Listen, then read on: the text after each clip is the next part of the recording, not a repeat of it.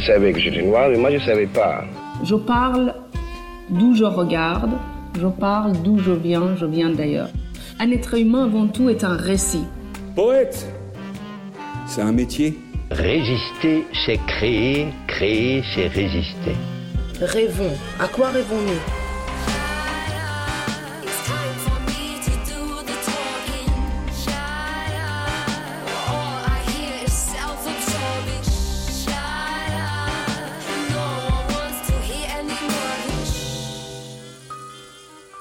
Kobo by présente La couleur des mots, une série originale d'Alexandre Hérault et Claire Almerac, réalisée par Écran Sonore et produite par Kobo. Une collection dédiée à celles et ceux qui vivent, rêvent et écrivent le monde de demain. Un monde ouvert, libre, humaniste et riche. Un monde dans lequel ils et elles ont choisi les mots pour avancer, pour construire leur propre chemin, échapper aux clichés et aux étiquettes et nous dire que l'espoir est possible à condition de tendre l'oreille.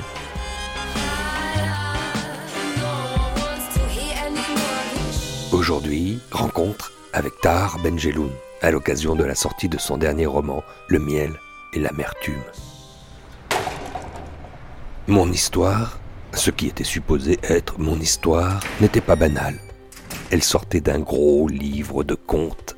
C'est ainsi que s'ouvre Les yeux baissés, un des nombreux romans de Tahar Benjeloun dont l'œuvre forte de plus de 60 titres, publiés en quelques cinq décennies de parcours littéraire, peut être résumée par cette phrase. Tahar Benjeloun est un sacré conteur. Il n'oublie pas, qu'en l'observant fabriquer ses histoires, sa tante disait, en le voyant arriver, Attention, ne dites rien, vous allez vous retrouver dans son prochain livre. Pour commencer à faire son portrait, il faut avant toute chose ne pas oublier qu'il est né en 1944, à moins que cela ne soit en 1947. Ce doute fait partie de son histoire, pas banal, et se souvenir que cette naissance eut lieu à Fès, où son père tenait une échoppe de tissu dans la Médina. C'est dans la sublime cité impériale chérifienne, considérée de nos jours comme la capitale spirituelle marocaine, qu'il passa sa petite enfance, ses dix premières années.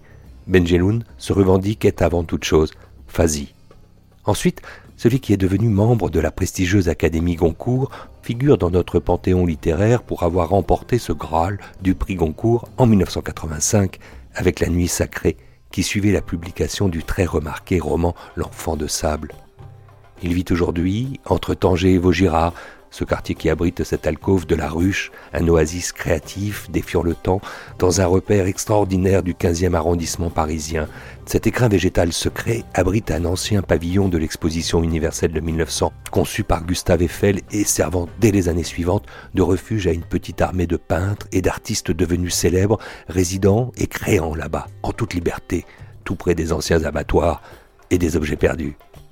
Un endroit où il fait bon poser son chevalet et sa plume c'est là que le sage nous donne rendez-vous.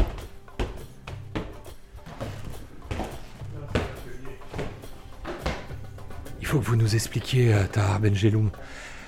Il y a un endroit qui est magique quand on pénètre chez vous parce que on a l'impression qu'on va pouvoir euh, rencontrer euh, le fantôme de Giacometti, que sais-je encore, Chagall.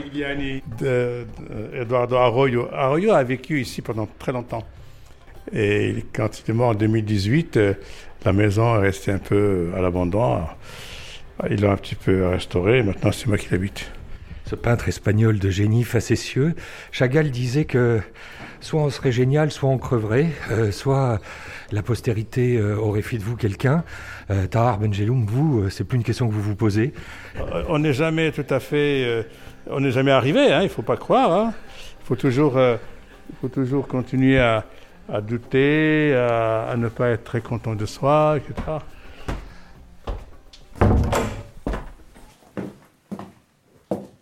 On peut se demander comment euh, aborder euh, un monument comme vous, euh, Tahar Benjeloun. On peut, on peut se dire que c'est très compliqué quand on commence un entretien de trouver un début. Et puis on se demande, parce que justement l'œuvre est colossale, elle s'étale sur cinq décennies. Mon Dieu, vous vous mettez à notre place, nous, ceux qui vous écoutons ou ceux qui tenons le micro. Est-ce que c'est plus facile, me dis-je aussi, d'interviewer, de rencontrer euh, quelqu'un qui aurait publié euh, son premier roman, qui en serait juste à ses débuts? Et j'ai retrouvé cette émission de 1973 sur France Culture qui apparemment vous mettait dans un état proche de la tétanie. On écoute. Alors Tahar Benjeloul, vous représentez la jeune littérature marocaine puisque vous êtes né en 1944. Vous avez déjà écrit plusieurs livres de poésie et vous nous donnez aujourd'hui ce qu'on pourrait appeler votre premier roman, quoique ce soit aussi un roman très poétique. Je veux parler de Harouda euh, qui paraît chez De Noël. Mais tout d'abord, avant d'en venir à votre livre, Tahar Benjeloul, euh, je voudrais euh, dire que vous n'êtes pas, me semble-t-il, tout à fait d'accord avec Gérard Tougas euh, sur sa thèse dont nous venons de parler. Pas tout à fait d'accord parce que pour lui, s'il y a des, talents en Afrique du Nord ou en Afrique noire ou au Canada ou en Belgique, c'est parce qu'il s'exprime en français.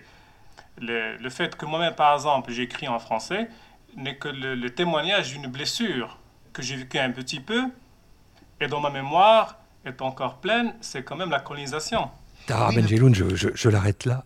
Vous étiez furieux, euh, vous avez détesté ce livre, et parce qu'il faisait allégeance à justement ce qu'on évoquait euh, parfois ensemble sur la francophonie. Non, je me souviens d'une... Euh, comment dire J'étais stressé, timide, les, les, mots avaient du mal à sortir, j'ai bafouillé. Oh là là, c'était une, une, émission dont je garde un souvenir très désagréable. Mais bon, ben... C'était le début. Après, maintenant, je suis très à l'aise. Mais à force d'être interviewé, je suis tout à fait à l'aise. Quelle est la question qu'on vous a jamais posée? Oh là là. Euh... Ah, je crois que personne ne m'a demandé si j'étais heureux. Ça dépend des jours. ouais, ouais, disons. Bien sûr, non, j'aime la vie, j'aime l'amour, j'aime l'amitié, je suis entouré, c'est magnifique. Oui, bien sûr. On évoquait euh, Tahar Benjeloun, l'endroit qui, qui nous accueille tous, là, cette ruche. Et puis c'est important de, de, de l'évoquer parce que vous avez cette chance d'être dans un, dans un endroit qui a d'ailleurs été classé monument historique, dont on peut peut-être évoquer euh, les, les, grands noms, ceux, ceux qui euh, peut-être euh, ben, avec lesquels vous, vous vous murmurez des choses dans, dans, dans, les nuits, lors de vos insomnies En tout cas, il y a déjà un ami euh, qui est toujours de ce monde, qui là à côté, c'est Ernest Pignon. Ernest, fabuleux peintre et dessinateur, et homme, de, culture et d'agitation, c'est formidable. Et puis Modigliani, euh, bon, euh, le peintre maudit, bon, Chagall. Chagall a vécu, a ici, et puis surtout, surtout, je, je vis dans la maison d'Eduardo Arroyo, un peintre espagnol qui a vécu longtemps en Amérique latine plutôt. Il venait de temps en temps ici. Il a laissé des choses magnifiques. Moi, j'aime beaucoup cette, euh, cette façon d'utiliser la couleur et tout. Mais enfin, c'est un, la ruche est un lieu mythique et extraordinaire. C'est intéressant aussi euh, de, parler tout de suite de, cette facette de vous, Tahar Benjeloun, qui est celle du peintre. Euh, il semblerait que depuis quelques années, euh, vous peignez même plus que vous écrivez, et que cette peinture représente peut-être le versus lumineux euh, qu'une œuvre ne porte pas, puisque euh, toutes vos thématiques sont, sont, parfois douloureuses. Est-ce que c'est ces deux volets-là que, vous avez réussi à concilier? Euh, Certainement. Je parle souvent de lumière et de douleur. Et je pense que, moi, vous savez, j'ai commencé à écrire euh, par euh, colère, par euh, sentiment d'injustice, par. Euh, j'étais au Maroc, j'étais pendant 19 mois enfermé dans un camp militaire. et on n'avait aucun droit, aucune liberté. Donc mes premiers poèmes sont sortis de là. Et, et je continuais à, évidemment dire des choses, à témoigner sur ce que je vois au Maroc et ailleurs. Je suis arrivé en France. La chose qui m'a le plus choqué, c'est que les immigrés, maghrébins surtout, n'avaient aucune existence. Personne ne les voyait. Ils n'existaient pas dans les années 70. Ben, il a fallu le choc pétrolier de, de 73 pour qu'on commence à, à les nommer, à les insulter, à les mépriser, à les humilier. C'était quand même... Vous savez, les années 70, il y avait, il y avait des baraquements à Nanterre et à Gennevilliers qui étaient des cités de transit euh, provisoires qui duraient des années où il n'y avait que des hommes, il n'y avait pas de femmes. Et c'est finalement, c'est grâce à Chirac et Giscard que le regroupement familial a répondu à cette, euh, à réparer cette, injustice.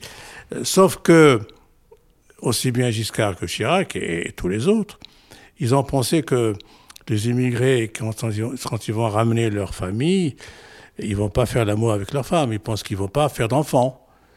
Résultat, 50 euh, ans plus tard, euh, nous avons deux générations de, de Français, d'origine arabe, d'origine maghrébine, berbère, etc., et qui ne sont pas, à mon avis, euh, reconnus à leur juste valeur et leur juste place.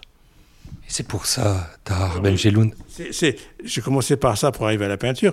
En fait, c'est un peu pour donner à, mes lecteurs une autre dimension qui m'anime, qui est importante, c'est de la lumière, c'est de la joie, c'est de l'espoir. Et toute ma peinture va dans ce sens, c'est-à-dire c'est la lumière. Il n'y a pas que la tristesse, il n'y a pas que l'exil, il n'y a pas que le racisme, il y a aussi euh, la joie de vivre, de danser, de chanter, de célébrer des couleurs extraordinaires. Est-ce que les mots ont aussi Tahar Benjeloum des couleurs? J'essaie. J'essaie. Moi, je, moi, je mets de la couleur partout. Je, me dis, on, devrait d'ailleurs donner de la couleur à chaque jour de la semaine.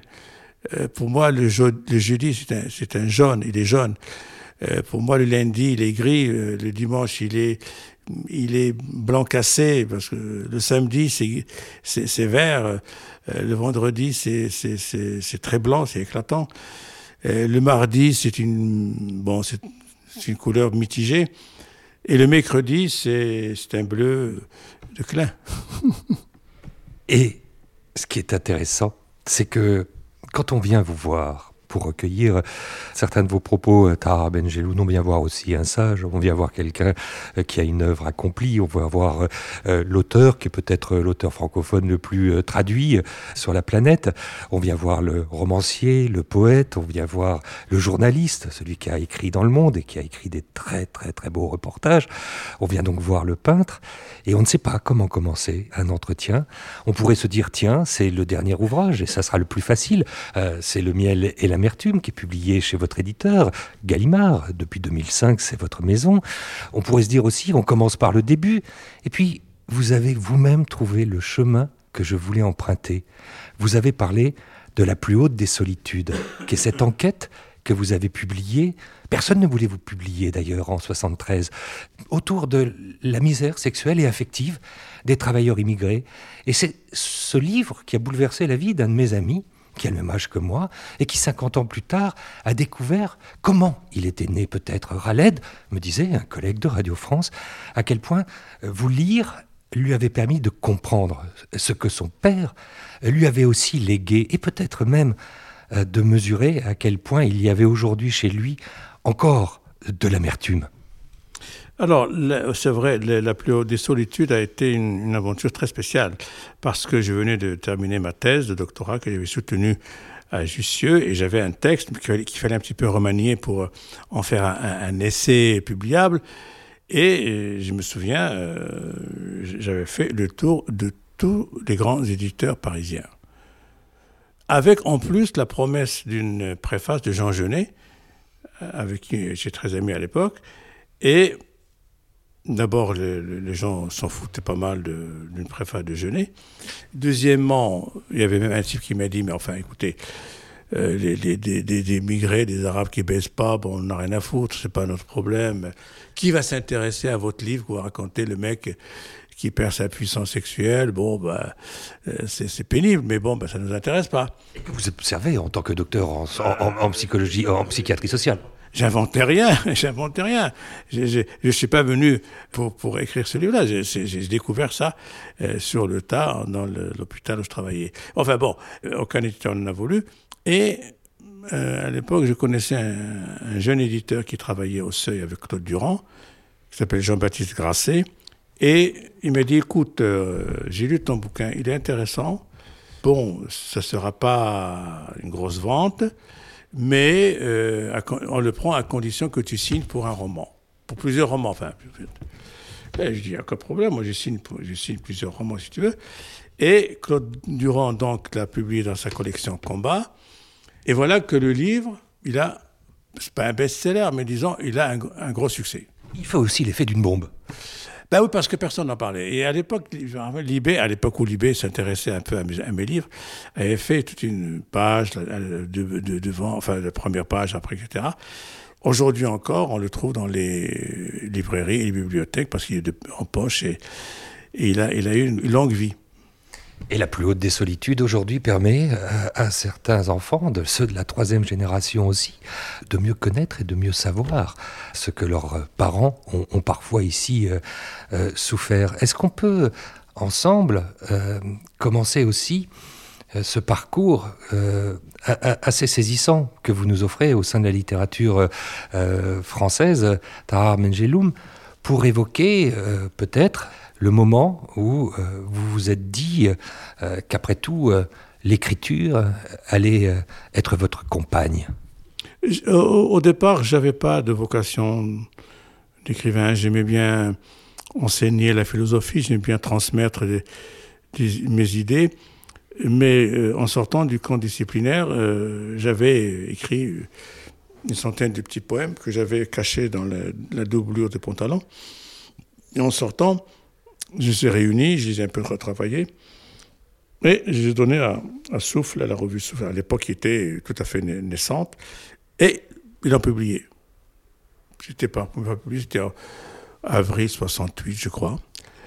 Et j'étais très, très ému, très content, mais pour moi, c'était juste, euh, bon, un témoignage après la, la prison, c'est bien. Et après, j'ai eu envie d'écrire d'autres choses.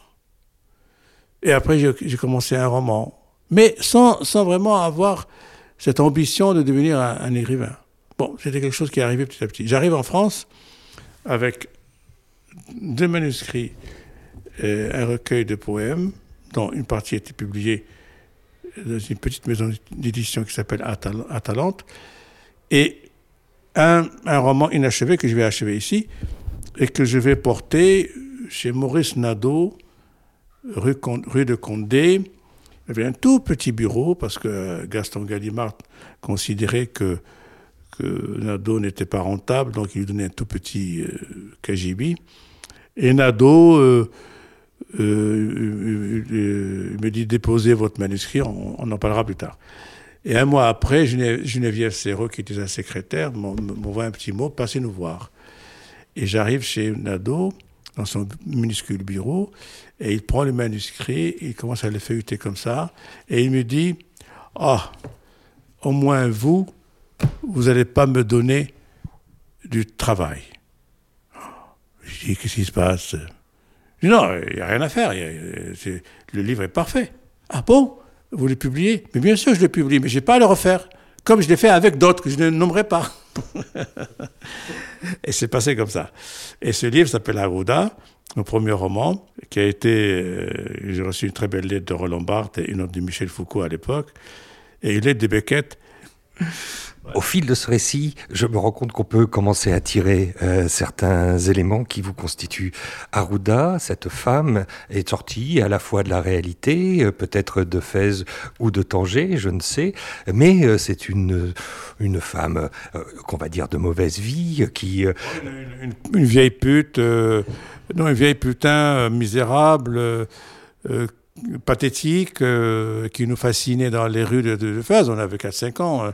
elle passait par là et, on lui donnait un peu de sucre et elle soulevait sa, sa, sa jupe et on voyait sa chatte, quoi. Comment naissent les personnages? Vous avez tendance à, dire que ces personnages, vous les prenez euh, non pas forcément dans un imaginaire euh, aussi fertile que ça, mais ceux que vous avez croisés. Vous êtes euh, un excellent, vous n'allez pas aimer le mot, Tahar Benjeloun, et vous aurez peut-être raison, storyteller, on dit ça aujourd'hui. Vous les racontez ces histoires, c'est la plus belle et la plus simple définition d'un romancier. Je suis observateur, je regarde le monde, je regarde les choses autour de moi je suis tout le temps en éveil parce que ça, nourrit mes romans. Ça nourrit. Je, suis tout le temps en train d'écouter ce qui se passe, ce qui se dit. Et je lis la presse marocaine euh, quand je suis au Maroc. Même ici, je la lis parfois par Internet. Parce que ça dit beaucoup de choses euh, euh, sur le Maroc. Ça dit beaucoup de choses. je ne pensais pas qu'un jour, une, une enseignante j'ai lu ça ce matin dans un, site. Une, enseignante dans un collège va déposer plainte pour harcèlement de la part d'une jeune fille qui tombait amoureuse d'elle. Et, la fille va être déférée devant le parquet. Aujourd'hui, en 2021, et ça c'est le Maroc d'aujourd'hui. C'est quand même pas, mal. Enfin, pas mal. J'espère que la fille, on va lui foutre la paix, mais harcèlement, pour une fois, c'est de l'autre côté. C'est la fille qui harcèle la, femme. Et, mais bon, ben, si je devais parler de harcèlement dont sont victimes les femmes au Maroc. Alors là, on aura besoin de plusieurs émissions. Ou d'un prochain roman, puisque c'est ainsi que souvent vous égrenez euh, ces, thématiques. Le dernier qu'on a évoqué, Le miel et l'amertume, euh, parle d'un sujet que vous n'aviez pas encore euh, totalement traité. c'est celui de la pédophilie là-bas. On peut d'ailleurs peut-être parler de cette histoire de cette jeune fille Samia en commençant, puisque nous évoquons comment rentrer dans la peau des personnages, comment vous le faites. Euh, Morad, son père, a quelque chose de vous. Euh, là, pour une fois, c'est, je dirais, euh, Samia, c'est moi. Parce que le père, le, père, il est pathétique, il est intègre mais faible. Il est, c'est un petit fonctionnaire qui se laisse corrompre parce que il a perdu goût à la vie, parce que avec sa femme il s'entend pas. Non, non, moi je suis pas là, je suis pas dans ce personnage. Le jazz, le cinéma, cette culture-là? Oui, bon, évidemment, je, vais lui donner quelques éléments culturels. Mais moi, je me sentirais plutôt dans la peau de la petite euh, Samia, euh, qui a des ambitions, qui a des illusions, et qui va, euh, qui va être radicale et mettre fin à sa vie après avoir été souillée par un pédocriminel, et qui va vivre sa vie tranquillement sans être jamais jugé ni, ni puni. Samia le dit, c'est dans l'écriture qu'elle construit son monde. J'ai eu 16 ans il y a quelques mois, page 39. J'ai eu 16 ans il y a quelques mois. Mes, parents, trop occupés à se chamailler, pour, des broutilles, ont oublié mon anniversaire. mon anniversaire. Ils n'oublient jamais celui de mes frères. Ce n'est pas grave. Je fête ces années avec la poésie. Depuis que j'ai découvert Paul Éluard, je ne lis plus de romans. Je préfère la poésie. J'ai entendu l'autre jour, sur une radio française, quelqu'un affirmer que seule la poésie sauvera le monde. Je suis dans ce monde et je compte sur la poésie pour me sauver de l'ennui et de la médiocrité de la société. La poésie, c'est mon secret. Personne n'est au courant de ce que j'écris. Je suis timide. Je ne parle à personne de cette passion. Tout est consigné dans mon journal. J'ai la hantise qu'un jour ma mère découvre ce cahier et qu'elle le lise. Elle ne comprendrait rien. Elle est directe, sans imagination, et ne respecte pas la liberté de ses enfants. Elle considère que nous lui appartenons et qu'elle a tous les droits sur nous. J'écris en français et aussi en arabe. Personne n'a eu jusqu'à présent accès à mon journal. Ne pourrait le lire qu'un poète, un grand poète ou un éditeur. Si Éluard était de ce monde, j'aurais tout fait pour lui envoyer mes tentatives de poésie. Mon père pourrait les lire, mais il a tellement peur de ma mère qu'il est capable de me faire une scène et de me citer un verset du Coran qui se moque des poètes. Et quant aux poètes, ce sont les égarés qui les suivent, il insiste pour que j'aille vérifier. Sourate 26, verset 224. Seule la poésie sauvera le monde. Oui, Tahar Benjaloun, il y a du Samia chez vous. ça c'est moi, tout à fait moi. Je, suis persuadé que c'est ce qui va nous sauver.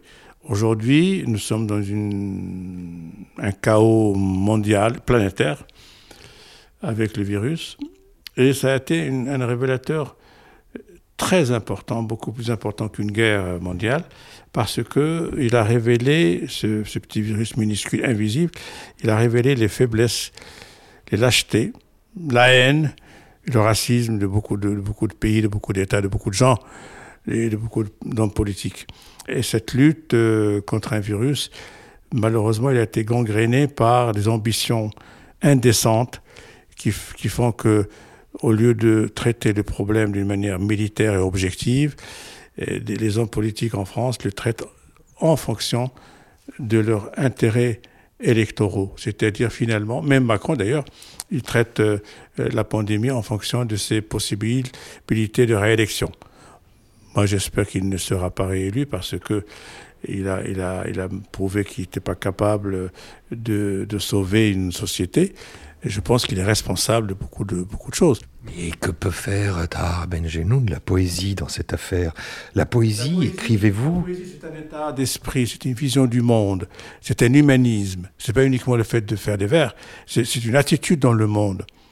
Si la poésie euh, peut permettre aussi euh, de comprendre les mondes, c'est, revenons sur Samia, du haut de ses 16 ans, c'est dans l'écriture qu'elle va se réfugier. La lecture, certes, elle fréquente la bibliothèque comme vous assidûment, vous fréquentiez celle de Tanger, jusqu'à devenir l'étudiant en philosophie que vous avez été euh, à la fin des années 60.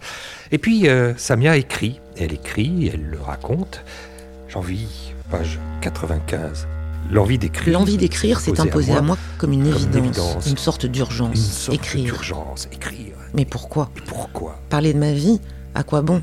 Mon journal est plein de cette vie que je traîne comme un boulet. Au collège, on apprenait des poèmes, mais la prof ne faisait pas beaucoup d'efforts pour nous faire aimer ce qu'on récitait. J'ai emprunté à la bibliothèque française de la rue de Fès Parole, un livre de Jacques Prévert. J'ai retenu par cœur plusieurs poèmes, c'était facile et joyeux une poésie simple qui dit la vie. Pour moi, ce fut plus qu'une découverte. C'était une incitation à l'écriture. Merci, monsieur Prévert. Grâce à vous, je me sens libre d'écrire. Je me sens libre d'écrire. Et de chanter. Et de chanter. Ah, la liberté. Est-ce que c'est quelque chose d'écrire euh, que vous avez découvert, cette facilité de le devenir libre quand on écrit? Ce que Samia dit de Prévert, je l'ai vécu, moi. Vraiment. Oh, j'avais, j'avais 14 ans, 15 ans. Et on lisait, à l'époque, les premiers livres de poche qui arrivaient à Tanger. On lisait les paroles de Prévert, on trouvait ça très marrant. Très, très rigolo, euh, très marrant. Et puis après, euh, on voyait quand même que Prévert a fait des films, les scénarios de films, il a fait les dialogues, il a fait des chansons. Donc, Prévert a été pour moi euh, une très belle introduction à, la littérature française populaire. Évidemment, après va venir, euh, vont venir Aragon, euh, Éluard, euh, Jean Genet et d'autres, mais Prévert, qui est bon, un poète à la portée de tous, a été pour moi important. Et, une fois, j'ai pas aimé, notre ami Angelo Rinaldi tenait des rubriques dans l'Express, quand Prévert était paru à la Pléiade chez Gallimard, il a fait une chronique pour dire finalement, les Français méritent ça. Beaucoup de mépris. C'est dégueulasse. Parce que, franchement, euh, Prévert a, ouvert des horizons à des millions de jeunes, comme Apollinaire d'ailleurs. Euh, Apollinaire est très lu, même aujourd'hui. Et ça, c'est fabuleux, la poésie. Quand vous voyez par exemple la poésie d'Apollinaire et que euh, Gallimard vous dit que ils sont à plus d'un million d'exemplaires de euh, Alcool et Lettres à loup. Enfin, un recueil où il y a plusieurs trucs. C'est fabuleux. C'est fabuleux. Un million de lecteurs, au moins, ça fait au moins 5 millions de lecteurs avec un million de ventes. Donc c'est quand même un pays où la poésie a sa place. Même si aujourd'hui, elle est un petit peu marginalisée. Mon univers était ainsi peuplé de livres, de poésie et de solitude une solitude voulue, aimée, protégée. Je me sentais de plus en plus étrangère à ma famille. La seule personne avec laquelle j'aurais pu échanger, c'était ma tante, mais elle n'était plus là.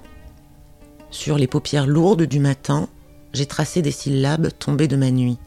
Elles me disent que je n'aime rien, seule la poésie me donne du pain et du miel. Je ne sais pas où je vais, et même si je le savais, quelle importance.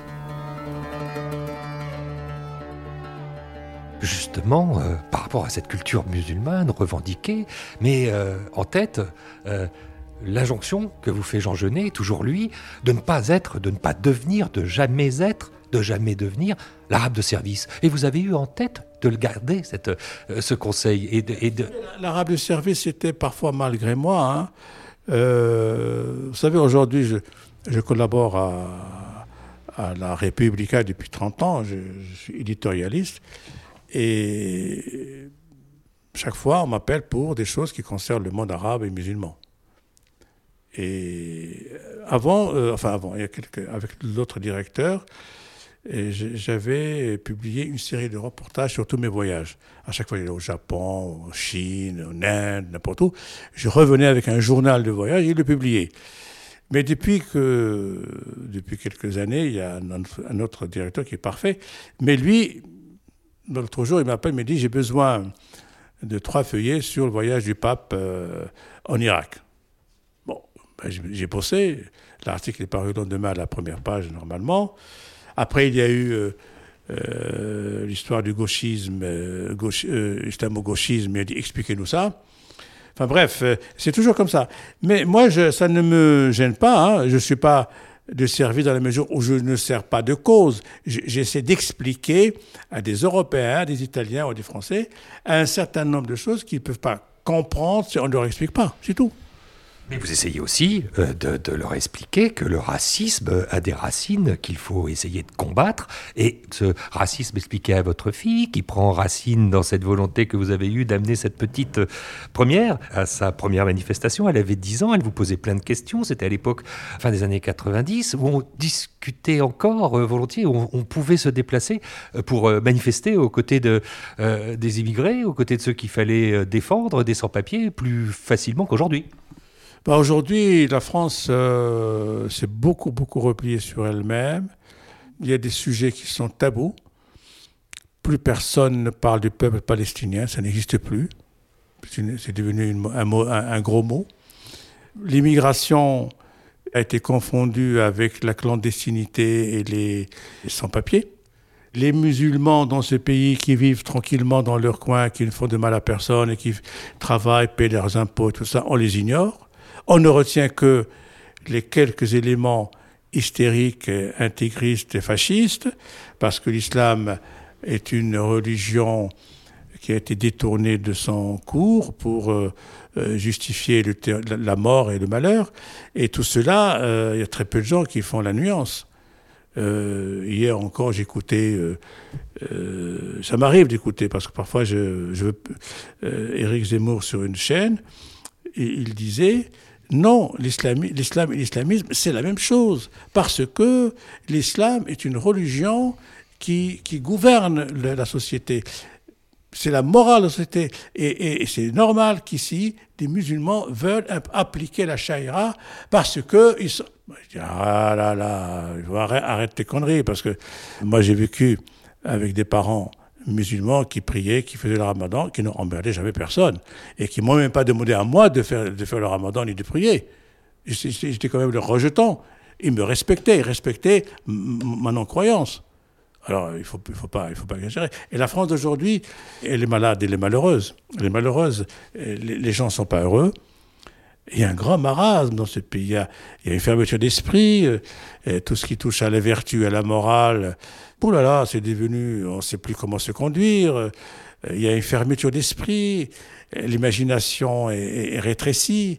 Où sont les poètes surréalistes? Où sont les peintres fabuleux qui ont fait des choses extraordinaires?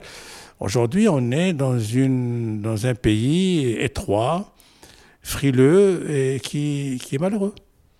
Tahar Benjeloun, est-ce que 40 ans plus tard, vous réécririez une suite comme souvent vous le faites, vous l'avez fait pour le racisme expliqué à ma fille, après tout, en 1983, vous écriviez L'hospitalité française, qui n'a pas du tout été bien reçue, Racisme et immigration maghrébine, écrit après un récit, après la mort du petit Taoufik Ouanes, qui avait 11 ans, et vous vouliez comprendre à l'époque comment on pouvait euh, tuer un môme qui jouait juste euh, dans la rue en faisant un peu de bruit. Euh, qu'est-ce que vous écririez aujourd'hui au moment du mouvement Black Lives Matter? On réfléchit tous sur cette intégration ratée de la société française, ce mot que l'on ne veut pas, qu'on bannit.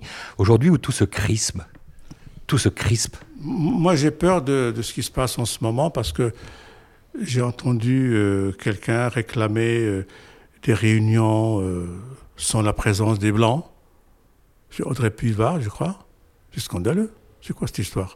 Maintenant, on va, on va célébrer le racisme, dire, bon, ben, les blancs d'un côté, les noirs de l'autre, les gris, on va les mettre au milieu.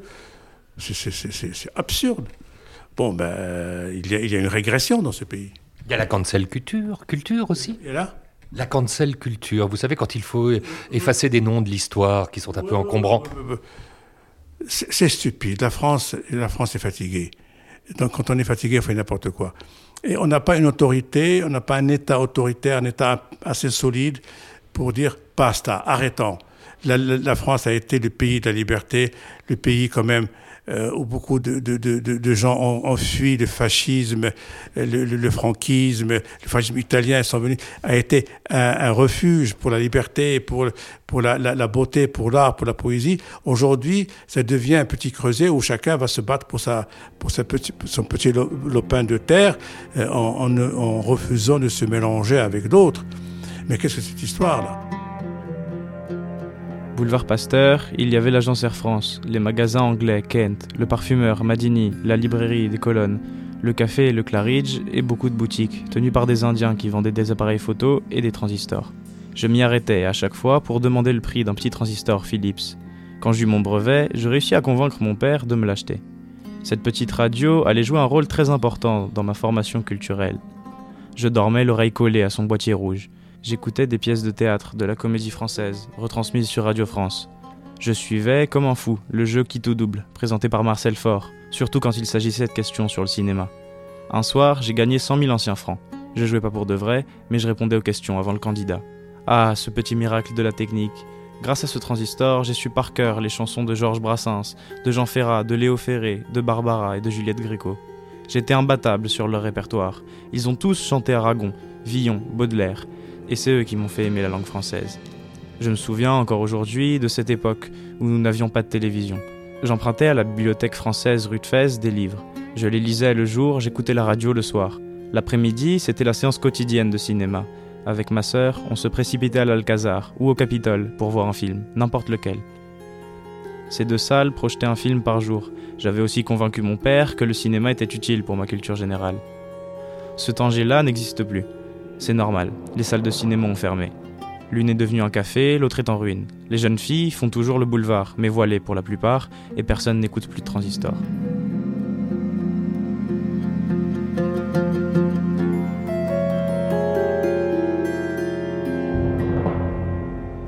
Les traces des blessures, les traces de ces blessures qu'on évoquait avec votre premier livre écrit en, 1977, La plus haute des solitudes, qui faisait comprendre à mon ami Ralette d'où venait euh, peut-être la plus grosse déchirure euh, que son père avait, dû vivre.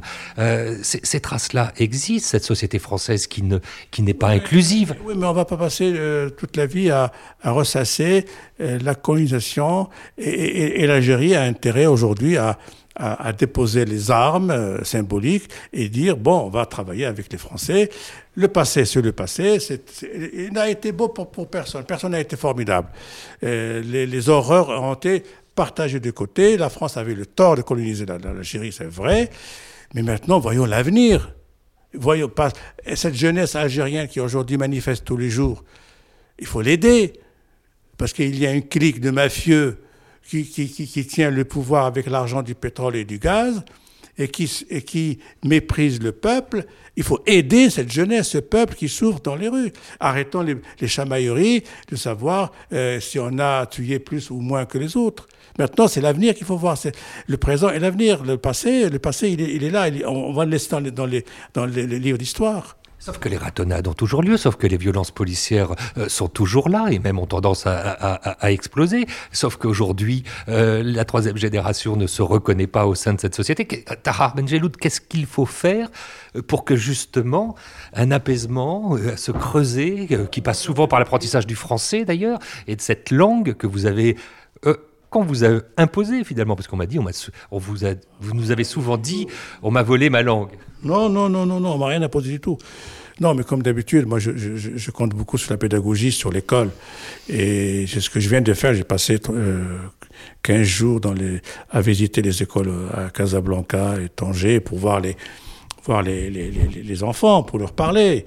J'ai fait un, un, livre, un manuel de la philo expliqué aux enfants, et j'ai prouvé qu'on peut enseigner la philosophie à partir de la sixième.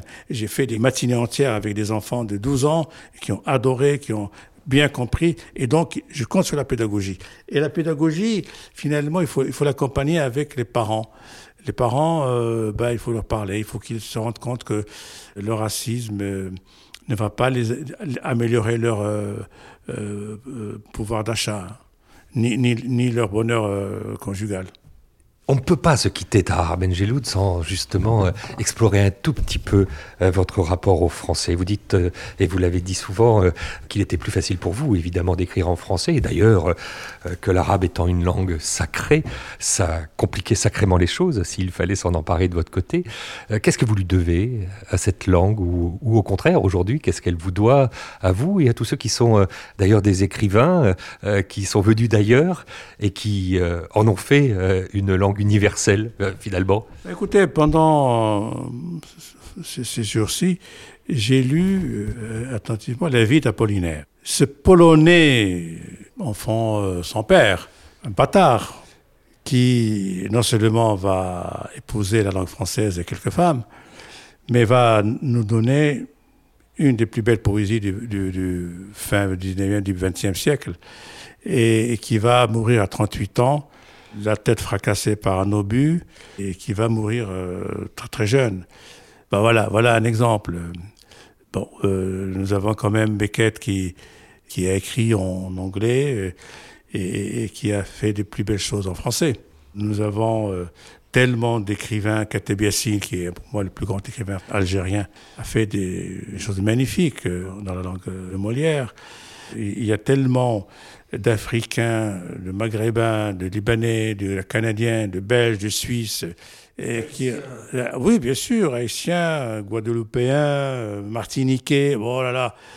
Césaire, enfin, enfin, Aimé Césaire, le plus grand poète de la, négritude, beaucoup plus grand que, que, que Senghor, euh, Chamoiseau, Édouard Glissant. Ah, oui, oui, ajouté, il y, a tellement de très grands écrivains qui ont œuvré dans cette langue et qui ont, qui ont vraiment apporté énormément à la langue française, qui l'ont enrichi, rajeuni, embelli, euh, parfois fracassé, mais c'est formidable.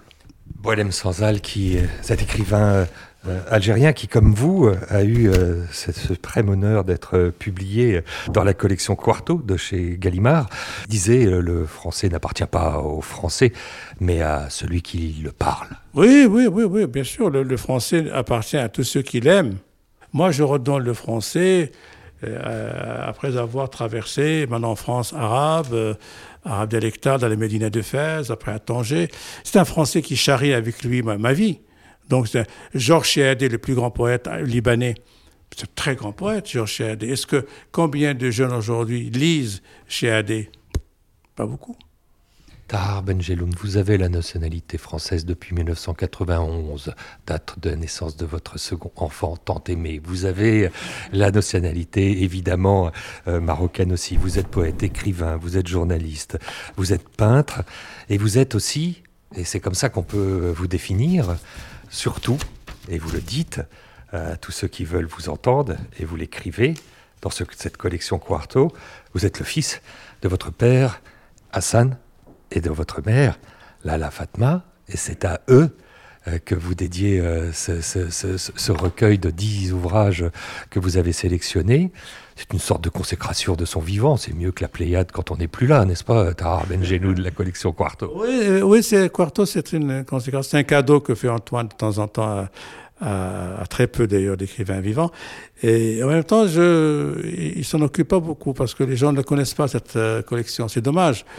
Euh, néanmoins, l'exercice consiste, quand on vous suggère ce cadeau-là, euh, euh, de vous-même vous pencher sur votre œuvre.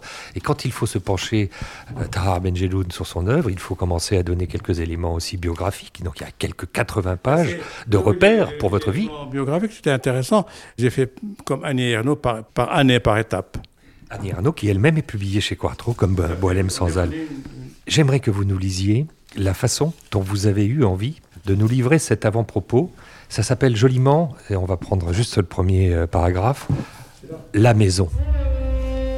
Un vieil oncle maçon, regardant un jour ma bibliothèque, me dit Je vois que tu as classé tes livres tout en bas. Tu es comme moi, tu construis une maison. Comme je l'aimais beaucoup, j'ai trouvé cette remarque tout à fait juste. Plus tard, quand j'ai rencontré Jean Genet, il me parlait lui aussi de quelque chose à construire et dont la base soit solide. Ensuite, il a tiré mon attention sur la part inachevée de toute œuvre. J'ai pensé que mon oncle ne serait pas content, car il n'y a pas plus laid qu'une maison inachevée. Pourtant, j'ai eu conscience que chaque livre bref ou long, roman ou essai, est une pierre qui vient se poser sur d'autres pierres jusqu'à former un jour une demeure de mots et de doutes. Et de doutes. Ah, je doute tout le temps et j'enseigne le doute à mes enfants et aux enfants que je fréquente dans les écoles. On peut se dire au revoir comme ça? Oui, au revoir, euh, doutez et agissez.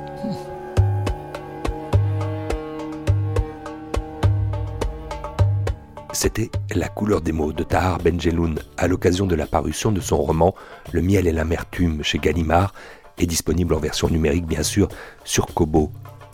Lecture des textes par Pablo Le Chapelier et Claire Almirac, extrait de l'émission Le tiers-monde à part entière sur France Culture le 17 octobre 1973. La couleur des mots est une série originale d'Alexandre Hérault et Claire Almirac, réalisée par Écran Sonore et produite par Kobo, à retrouver sur le site kobo.com et la toute nouvelle plateforme digitale de la FNAC, la CLAC. Vous pouvez retrouver les productions Kobo Originals sur kobo.com et fnac.com.